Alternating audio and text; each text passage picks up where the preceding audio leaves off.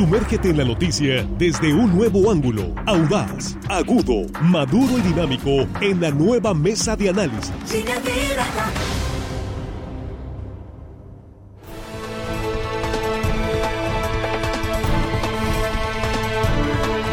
Aquí estamos de regreso, estamos en la mesa de análisis eh, de línea directa de este jueves 16 eh, de febrero 2023.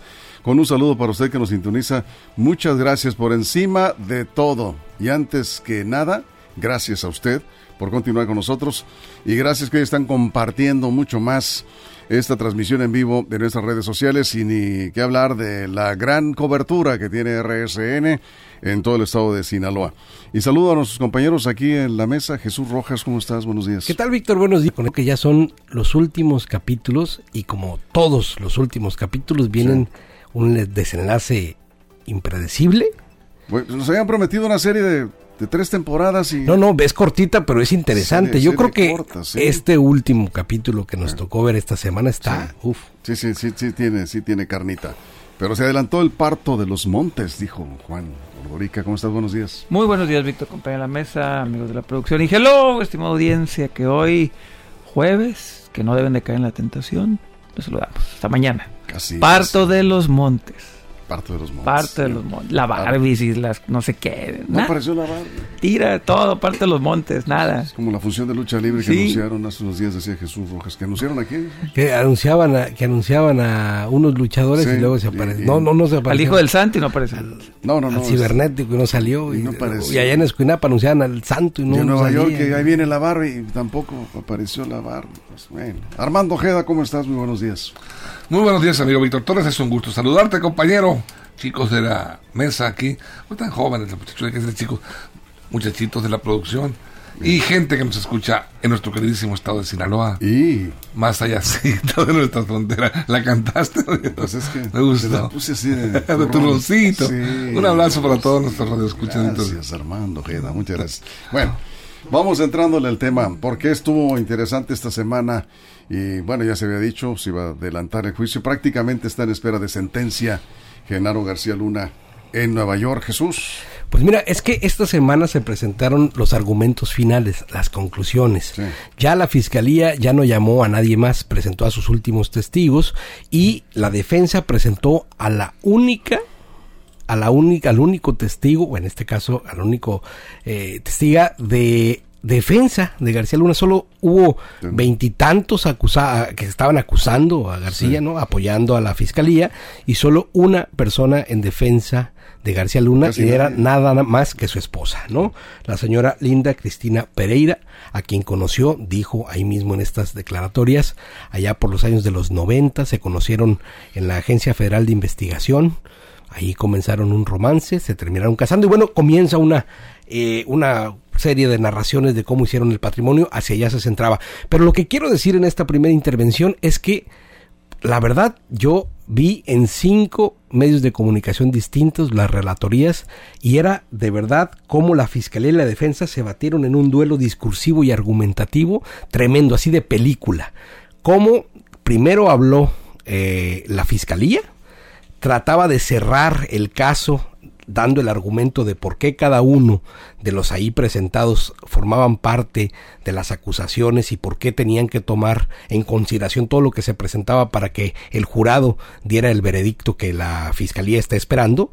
Y en contraparte, la defensa también magistralmente, ya habíamos dicho en esta misma mesa la calidad de los abogados que tiene García Luna ahí, también disertaba respecto a eso, a la defensa. Y entonces estaban discutiendo tremendamente y la verdad es que es como de verdad una, una, una película, una buena serie. Pues sí, eso ha sido prácticamente un espectáculo mediático, Juan.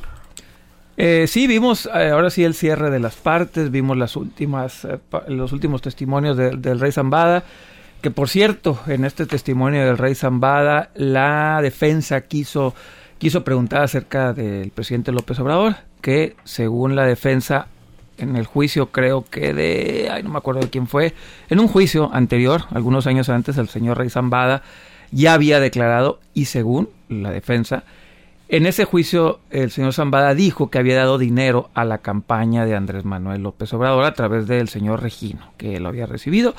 Y en este juicio el señor Rey Zambada dijo que no se acordaba. El juez llamó a ambas partes y le pidió a la Fiscalía de la Defensa que por favor ya no hablaran del tema del presidente y pum, le dieron vuelta a la página y ya no se habló más. Eso en el tema del presidente Andrés Manuel López Obrador. Eh, ocurrió algo chistoso o cómico o anecdótico, como, como le quieran llamar, no nada más pasa en México, también allá. Los jurados hicieron huelga. Le hicieron un huelga un día porque no se habían pagado sus 40 dólares diarios y se negaron a seguir estando ahí en el juicio hasta que no les pagaran sus 40 dolaritos de varios días. El juez dijo que pues que los disculparan y que les iban a arreglar el, el pago y sí parece ser que ya les pagaron porque ahí están los jurados ahorita ya muy contentos. Terminó este juicio, no estuvo la Barbie, no llegó a la Barbie, no llegaron cerca de veintitantos testigos que tenía la fiscalía citados porque no quisieron, porque no pudieron, porque no lo vieron necesario. Y al final del día yo creo que fue un parto de los montes. Fueron puros testimonios. El juez dijo que deberían de tomarlos en cuenta, se lo, se lo instruyó al jurado, que eran válidos, que eran pruebas que eran pruebas que se aceptaban en esa corte. Sin embargo, yo sí esperaba al menos ver algún video, algún email. ¿Se acuerdan que al, al general Cienfuegos lo agarraron con un montón de, de WhatsApps y, de, documentos. documentos, un montón? Y a ese lo liberaron por no, según, por no existir pruebas.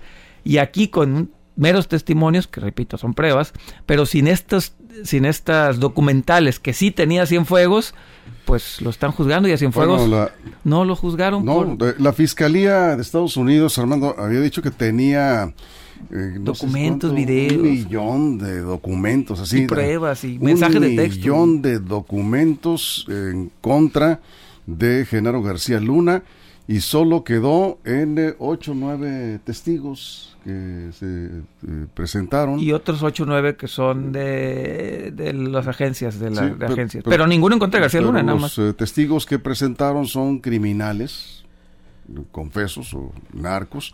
Extraditados en esos gobiernos. Extraditados, que lo único que dijeron nada es que le entregaron dinero, sobornos millonarios. No, En este caso a García Luna. Bien importante, ellos no que escucharon, les dijeron o supusieron, ni siquiera el señor Zambael dijo que se lo entregó a un abogado y que el abogado se lo entregó. Ninguno bueno, Para efecto del caso es pues es lo mismo, ¿no? No, es que ninguno dijo, yo le entregué dinero a García Por eso, de acuerdo, pues ninguno lo pero se supone que ese dinero fue caer a, manos de, de él, García Luna, ¿no? Millonarias cantidades, eh, pero no hubo ninguna prueba contundente. Pareciera que el asunto pues está muy favorable a García Luna. ¿Cómo ves tú, Armando?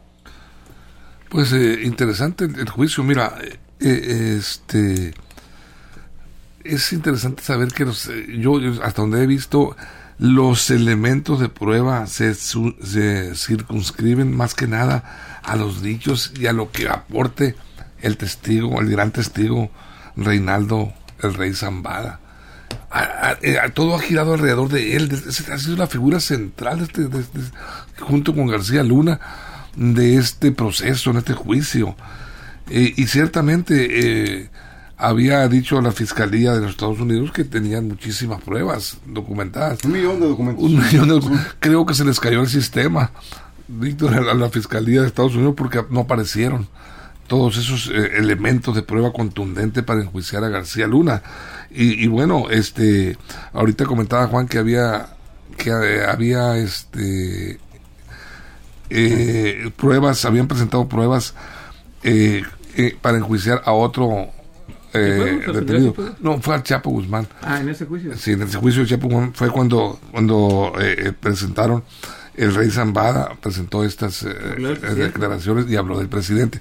Habló que le había entregado, él dijo que le había entregado a Gabriel Regino, quien fue subsecretario de Seguridad Pública en el DF en el periodo de López Obrador le entregó. Eso dijo. Eso dijo, eso dijo.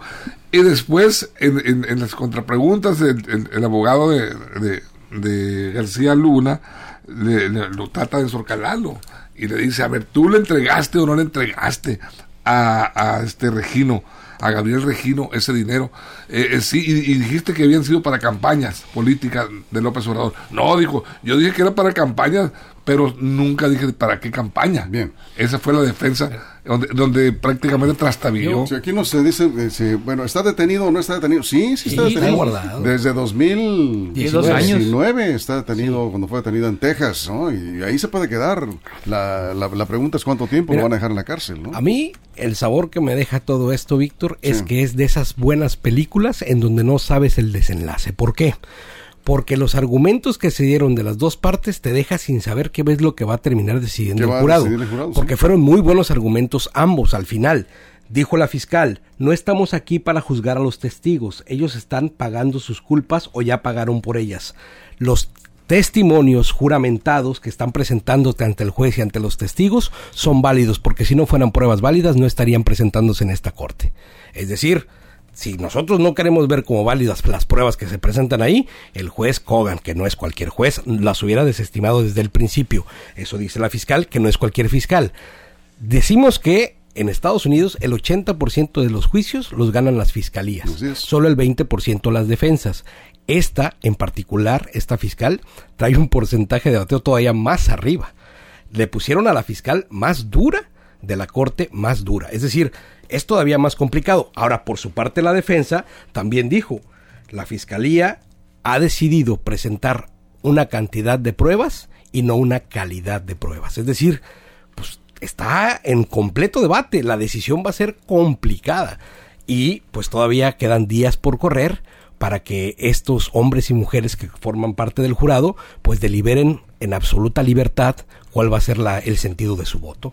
Sí, eh, bueno, pues eh, cada quien está defendiendo sus argumentos Claro, ¿no? y eso es... el abogado eh, pagado por, por, por, el, por el acusado en causa y la fiscalía por el gobierno de los Estados Unidos. Eso es. Bueno, pues aquí están llegando ya algunos mensajes. Ahorita vamos a, a- a revisar, pero yo creo que de una vez porque están llegando varios eh, mensajes. Aquí nos dice, eh, como siempre, polémico, Juan dice, eh, pienso que habla y dice muy a la Lili Telles en este caso. A ver, Pues no sé qué cuál fue lo Alejo que dije. Beltrán, no sé específicamente. No, a Lita qué es se grosera, refiere. igual no ha sido grosera. Y aparte no, yo no. cité nada más lo que dicen las crónicas, ¿eh? Pues este, es lo que está comentando. Ojalá nos pueda ampliar su comentario, Alejo, para que le responda aquí Juan. Eh, dice, eh, eh, noto como que defienden a García Luna. Eh, ¿Qué comentarios? eh, Eso iba a eh, decir, fíjate. Si fuese un funcionario de la 4T, eh, ¿cómo estarían ustedes en este momento comentando? ¿Por Es- qué tienen la impresión eso? Eso iba a decir. Es Me, más- me, me da la impresión, dice, de que están defendiendo a García Luna. No es así, pero sí, a mí me, me llama la atención que eh, se perciba eso en algunas personas. El la comentario y decirlo rápidamente.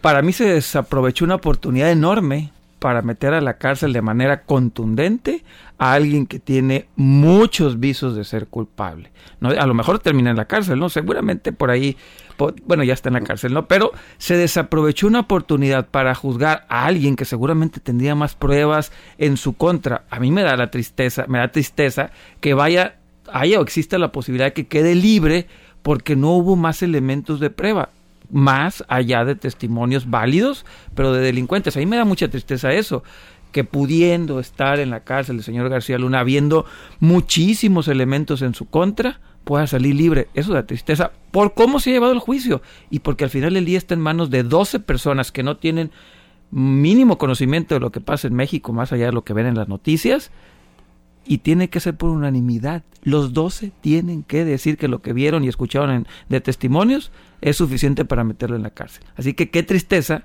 que vaya a quedar en libertad alguien que tiene Sí. amplias posibilidades de ser. Héctor M. López dice la premura con la que se quiere cerrar el juicio, dice lo corto del mismo y la falta de pruebas contundentes o fehacientes le hacen pensar que el señor García Luna ya eh, llegó eh, a un muy buen acuerdo eh, con el gobierno de Estados Unidos. Está muy extraño este caso, Armando. Sí, hasta donde se ven las cosas eh, apunta favorable, no digamos que hacia, la libertad ya eh, este, de García Luna, pero sí, sí este, eh, apunta favorable las cosas. Hicieron una excelente defensa lo- eh, los abogados, por eso cuestan eh, lo que están cobrando.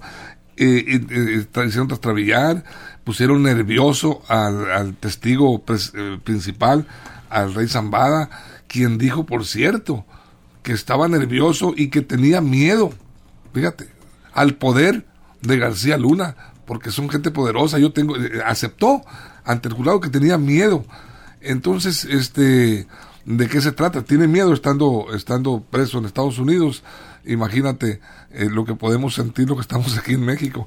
Y, pero de Bueno, cualquier es que ha pasado una fortuna de, Sí, inmensa. increíble, ¿no? O A mí me llama la atención también eh, eh, eh, lo que dice el presidente López Obrador en su defensa, porque está muy disgustado por haberlo involucrado en este, en este, en este juicio de alguna manera.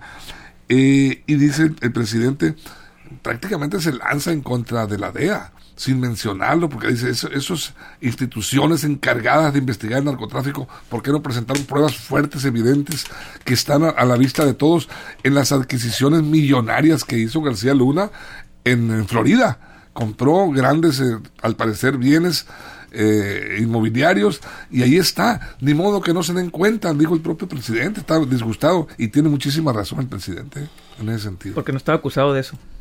Sí, pero son pruebas porque está acusado de lavado de dinero, de narcotráfico, es parte, podría ser parte importante. Los cargos, conspirar para traficar cocaína y uno más ahí por falsear declaraciones eh, de las que más se han mencionado eh, falsear de declaraciones con autoridades migratorias. O sea, eh, como bien lo ha dicho el presidente López Obrador, o sea, nadie se explica por qué el tema de la ruta del dinero y la corrupción de un hombre que con su salario jamás pudo haber amasado una fortuna, ni siquiera acercarse a un 5% de lo que tiene. y, ¿Sí? Y además... ¿Por qué no lo investigan por eso? Fue parte de la relatoría de hechos que da la esposa de García Luna y comienza en Xochimilco y termina en Miami.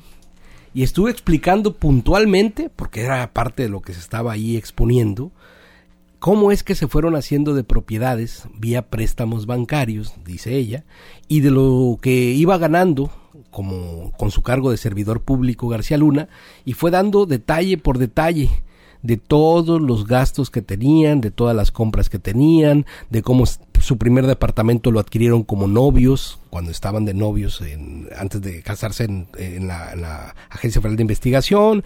Después se, se, compró un departamento en Xochimilco, luego un terreno. Bueno, es una cosa muy larga de contar. Son bastantes propiedades. Toda una historia de amor. Toda una historia de amor, sí, donde van. Pero luego hay una parte donde ella no puede explicarle a la fiscal cómo deja de presentar declaraciones patrimoniales García Luna. Es consistente hasta donde presenta declaraciones patrimoniales, que es donde empieza a abultarse el patrimonio y donde ya no es consistente entre lo que ganas y lo que tienes y bueno, ahí se empieza a como enredar. Las cosas, lo que ella trata de demostrar con esta declaración es que es un dinero de procedencia lícita porque es parte de las acusaciones y si bien no se le está acusando por eso, si era importante para declarar o, o era importante para aclarar que no habían recibido dinero de parte de la delincuencia organizada. Era lo que trataba de demostrar esta mujer apoyando a su esposo. Estaba ahí porque se lo preguntan al final. Y usted está por, aquí de testigo. ¿Por qué? Dijo, porque quiero aclarar la verdad y porque estoy apoyando a mi esposo. lo que han dicho en contra de Genaro García Luna. Vamos a ir a una pausa en radio. Vamos a ir a la pausa. Nos vamos a quedar sin comerciales en redes sociales. Seguimos con sus comentarios. Lo que se ha dicho, eh, es lo que se ha dicho, no se han presentado pruebas contundentes, es que los sobornos a García Luna cuando era secretario de Seguridad Pública Federal y antes como titular de la Agencia Federal de Investigaciones con Vicente Fox, eran de un millón de dólares para arriba, ¿eh? O sea, los sobornos eran de un millón de dólares para arriba, no menos. Entonces, este, pero son dichos que no han sido comprobados, eh, al menos ahí en el juicio, ¿no? Vamos a una pausa y volveremos. Aquí nos dice un radio escucha. Él García Luna será testigo protegido y pondrá, eh, dice, pues... Ya rechazó esa oportunidad. ¿A otros? ¿Ya lo rechazó? Sí, ya en su momento lo rechazó. Eso es. Bueno, pero no, está, descartada la por Eso está en juicio. Por eso está en juicio, porque rechazó. Sí. El asunto es que en Estados Unidos ya en juicio ya no puedes llegar a un acuerdo con la justicia. Después ya que estés en la cárcel, sí. Ah, ya que pues, yo creo que esa es la apuesta porque el, el, el, el peor delito que puedes cometer ante cualquier sistema de justicia es ser pobre. Porque cuando hay dinero y en esas cantidades... hay capacidad de negociar. Hay capacidad de negociar y si hay una justicia pragmática en este mundo, es la justicia de Estados Unidos. ¿eh? Así que bueno, vamos a ver qué pasa, pero vamos a la pausa y volvemos con el juicio del siglo. García Luna muy tranquilo, se le ha visto, no lo he visto ni Eso será 14 de febrero y eso también enmarca esta, esta Netflix, ¿no? Esta, serie, libro, novela, como lo sigue, que sigue Muy agradecido por la, forma que la señora lo defendió. Se apretaba el corazón en señal de agradecimiento por la presencia solidaria de su señora esposa y su hija. Qué bonito, ¿verdad? Como debe ser. El otro trajeado y toda la cosa, ¿no? Sí, eso, eso, la verdad es que no, no pinta nada bien para quienes están buscando justicia, justicia, que es lo que se está buscando. El presidente ha dicho, ¿cómo es posible? Ha hecho López Obrador que un hombre amase tantos millones de dólares y no se quede en la cárcel. yo creo que libre no va a quedar. Sería una burla para México y para, la ¿Para justicia Estados de Unidos? Para la justicia de Estados Unidos. No me aclarar, si sí. no es por unanimidad, el señor podría seguir en la cárcel esperando la reposición del juicio. Eso es. Entonces yo Bueno, creo que eso va a pasar. ¿El señor es culpable o no es culpable? Lo va a decir el jurado, ¿sí? Y el juez nada más pues conduce ahí el, el juicio, vamos a ver. la sentencia. Y es el que da la sentencia. A partir de lo que el jurado determine, decide, resuelva, ¿sí? Vamos a una pausa, son las 8.42, estamos en la mesa, nos quedamos sin comerciales aquí en redes sociales. Seguimos con el juicio del siglo, continuamos. Información confiable, segura y profesional. Línea directa. Información de verdad. Con Víctor Toro. Aquí estamos de regreso. Bueno, pues estamos revisando, decía, eh, pues que si no hay pruebas contundentes contra Genaro García Luna, pues mucho menos habrá pruebas contundentes, o al menos no se han visto contra eh, quienes, en contra de quienes fueron sus jefes, los dos eh, expresidentes de la República, Fox y Calderón. ¿Se acuerdan ustedes? Estaba revisando que uno de los eh, de los testigos más contundentes fue eh, Sergio Villarreal, ¿cómo se llama? El Grande. El Grande que eh, señaló, también tampoco lo, lo pudo probar, pues, al menos no en ese momento en el juicio, que Genaro García Luna recibía entre un millón y un millón y medio de dólares mensuales, ¿sí? De el Barbas, ¿sí? ¿Recuerdan ustedes? Eh, eh, y, y este, dio detalles, eh, todos los detalles de cómo que él personalmente iba a recoger los sobornos, el, el titular de la Agencia Federal de Investigaciones, García Luna, y que era escoltado por sicarios del, del cártel. Que por eso, Víctor, es- es- es- uh, existió también la versión de que fue secuestrado en funciones García Luna por precisamente por el Barba. Lo secuestraron con tu este guardia que llevaba, se lo llevaron para regañarlo. Al parecer, según según declaró el grande, eh, lo cacheteó Arturo Beltrán a, a Genaro García porque se le estaba volteando hacia hacia fue cuando fue cuando se pelearon se dividieron el cártel de Sinaloa eh, se, se dividieron las, eh, este se pelearon eh, Chapo Guzmán y este y Arturo Beltrán. Entonces se dividieron los cárteles y García Luna empezó a tomar partido al parecer hacia los adversarios de, de- del Barbas quien tenía el compromiso Sí. ese con él por eso Bueno, lo, de, lo lo más, de lo más contundente que se ha dicho Jesús ahí, eh, lo, lo dijo el grande también, es que eh, a él eh, le pagaban a, a García Luna por información, le pagaban porque para que no interfiriera de, este, en las operaciones de, de ciertos cárteles, en este caso, pues el, el- donde estaba el, el Barbas directamente en contacto con él, según lo que dijo el grande, y eh, le pagaban también por la cocaína que les vendía, que decomisaba la AFI a otros grupos. O sea, y el soborno eh, incluía todo eso, un millón y medio de dólares mensuales de 2001 a 2009. ¿Sí? O sea, imagínense nada más, ¿no? ¿De qué estamos hablando? De la No, fortuna, ¿no? Y entre mitos, leyendas y verdades que sabrá Dios cuáles sean. Qué tan cierto, ¿verdad? Una Porque cosa y no, otra. no hay pruebas. Lo que sí son hechos o que el presidente Felipe Calderón depositó toda la confianza en este hombre que hoy está en juicio en los Estados Unidos, que fue un hombre muy poderoso, que tuvo el control prácticamente de la lucha antidrogas en este país. Que fue condecorado, además. Fue condecorado Sí. por, por el gobierno de los Estados Estados Unidos. Unidos. Tenía información privilegiada, por supuesto, tenía y después siguió con el gobierno de Enrique Peña Nieto con contratos que son los que aparentemente terminaron generando la mayor fortuna, porque el servidor público no hizo, digo, siguiendo la regla legal del dinero, no hizo la fortuna que se hizo, eso se hizo ya en la iniciativa privada, ya por la vía privada, vamos a decirlo de esa manera, en los contratos de tecnología, en los contratos de videovigilancia, en los contratos que se hicieron, digamos, ya como empresario, vamos a decir, en la parte de García Luna empresario. Entonces, lo que que además fue lo que le permitiría haber amasado las fortunas para, lo, para el resto de las cosas que tampoco se sabe a cuánto hacienda, ¿no? Pero al final de cuentas creo, Víctor, que lo que se está viendo ahí es eh, pues el final de una historia de un gobierno que terminó también con una crítica fuerte respecto a su tema de seguridad. Eh, un tema que sigue golpeando mucho al país y por eso creo que también en el ambiente, en los ciudadanos, pues siempre queda ese espíritu de, de, saber qué pasó en realidad, ¿no? Y tampoco es que lo podamos saber de pleno, porque en el juicio no están las cosas claras aún y eso pues ahí se va, se va a quedar. ¿Qué tanto sabía Felipe Calderón? ¿Qué tanto no? Bueno, recordemos que en este país difícilmente algo se mueve sin que el presidente lo sepa.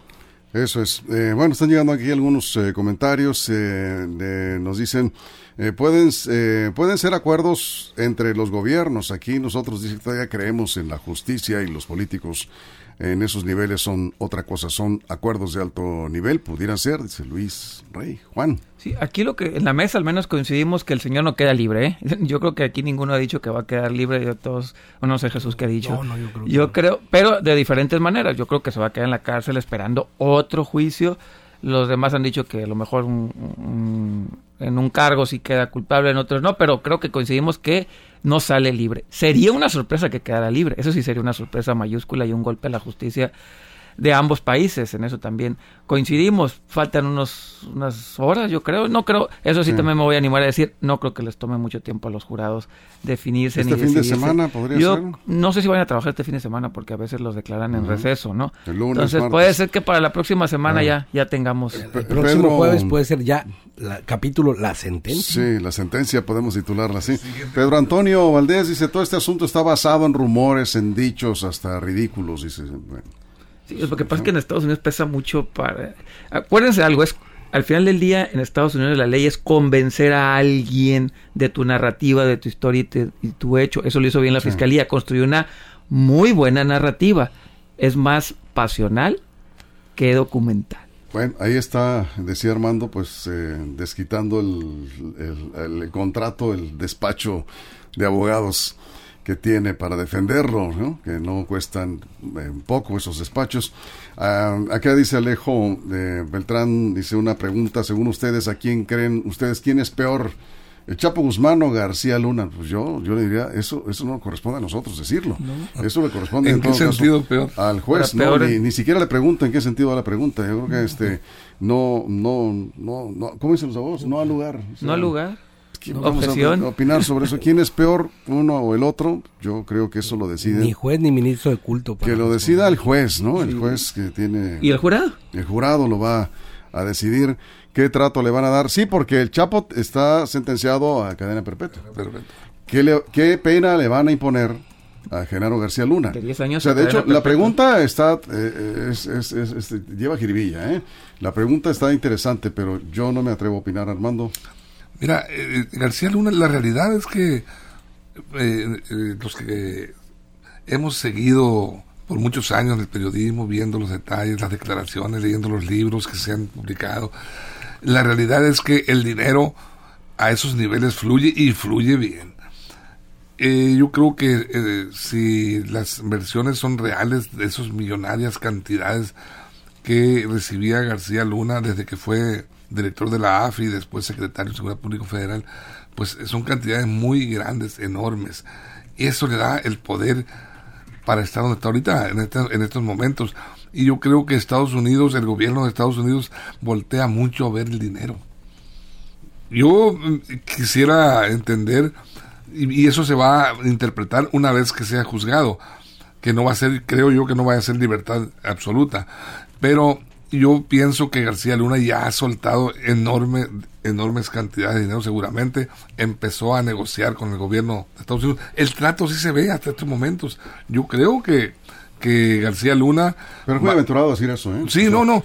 Víctor, acusando a Estados Unidos de que está negociando con un criminal? Eh, Víctor, ¿con cuántos criminales ha negociado? No, si negocian, pues, no, pero en este caso no, no, sabemos. No, no sabemos. Estamos, estamos especulando en ese sentido. Yo digo por las enormes cantidades de dinero que, que, ha manejado, que se dice manejado García Luna, pues Estados Unidos voltea a ver el dinero. si este señor se convierte en testigo protegido, podemos decir que Estados Unidos negocia con criminales y ahí están sentados en el, en la trío, en la de testigos. Eh, pero el caso de García Luna está no, no, no, hablo de él, pero sí negocia con criminales. Pero Armando sí está diciendo. anuncio rápido de 10 segundos. El ah. presidente acaba de decir que quiere presentar una denuncia por daño moral en contra del abogado de García Luna por haberlo mencionado en el juicio.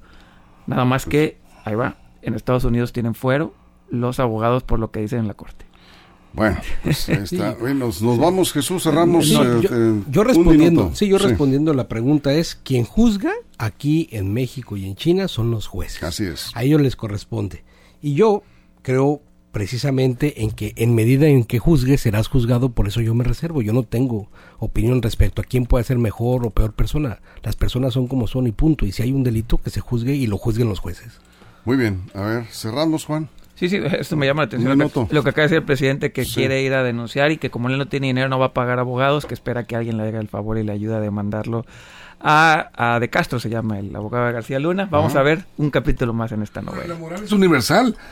Sí, sí, sí, No, pero sí, tienen, sí, tienen sí, fuero. sí, sí, tien- sí, sí, tienen fuero en Estados Unidos. tienen fuero- no, todos los abogados en una corte de Estados Unidos Sí, pueden decir lo que sí. Pero si lo demanda aquí en México por daño moral, Pues- el, el daño moral está hecho en su persona. Sí, pero ¿cuándo va, a venir, ese- esté. ¿cuándo va a venir el señor de Castro a México? No, y además Ah, creo bueno. que el abogado de Castro tendría los herramientas para defenderse él como uno de los mejores abogados de Estados Unidos. No, por supuesto. Y es, es jurídicamente, Hay pero un dicho que decía un profe que a un abogado no lo vas a asustar con una demanda y lo decía de una manera más soez.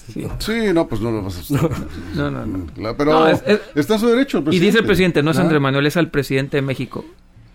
O sea, no está, no está acusando a Andrés Manuel, está acusando al pues, presidente. Está en su derecho el presidente. adelante. Y, Lo puede y- eh, acusar ante la ONU. Y, No. y este y tiene poder sí. también ¿eh? el, el presidente para Claro. presidente. para mover cosas eh, por supuesto bueno allá veremos pero eso será otro capítulo vamos a esperar qué resuelve el jurado en las próximas horas García Luna está muy sonriente yo espero que esa sonrisa Se le borre. se le borre el día eh, que decida el jurado probablemente la próxima semana eh, de declararlo culpable que es lo que está esperando pues yo creo que una buena parte de las víctimas del crimen organizado sobre todo. Hay que pensar en las víctimas de eh, pues de todo eso que ocurrió mientras este hombre se hacía millonario porque tiene cientos de millones de dólares. Si no no estuviera siendo defendido por un despacho como el que lo defiende en estos momentos en Nueva York. Nos vamos, muchas gracias Jesús. Hasta luego. Gracias. Vemos. Este- esta, serie no ha terminado. No, No, faltan. Sí, Todavía- sí, el todavía capítulo. falta. El epílogo. Gracias Juan, Armando, muchas gracias. Gracias a ti. Gracias a nombre de todo el equipo, de toda la producción en todo el estado. Le recuerdo que si algo sucede en las próximas horas, la información está a un clic en línea directa portal.com y en nuestras redes sociales. Y si usted lo permiten, aquí de regreso en punto de la una de la tarde, en la segunda emisión de Noticiero de Sinaloa. Línea directa, información de verdad. La mesa de análisis, nueva edición. Evolución que suma valor. Conéctate en el sistema informativo más fuerte del noroeste de México. Línea directa con Víctor Torres. Esto fue Línea Directa. Información de verdad con Víctor Torres. Información confiable con fuentes verificadas y seguras. Línea Directa. Información de verdad con Víctor Torres. Esta es una producción de RSN, el grupo de comunicación más fuerte de Sinaloa.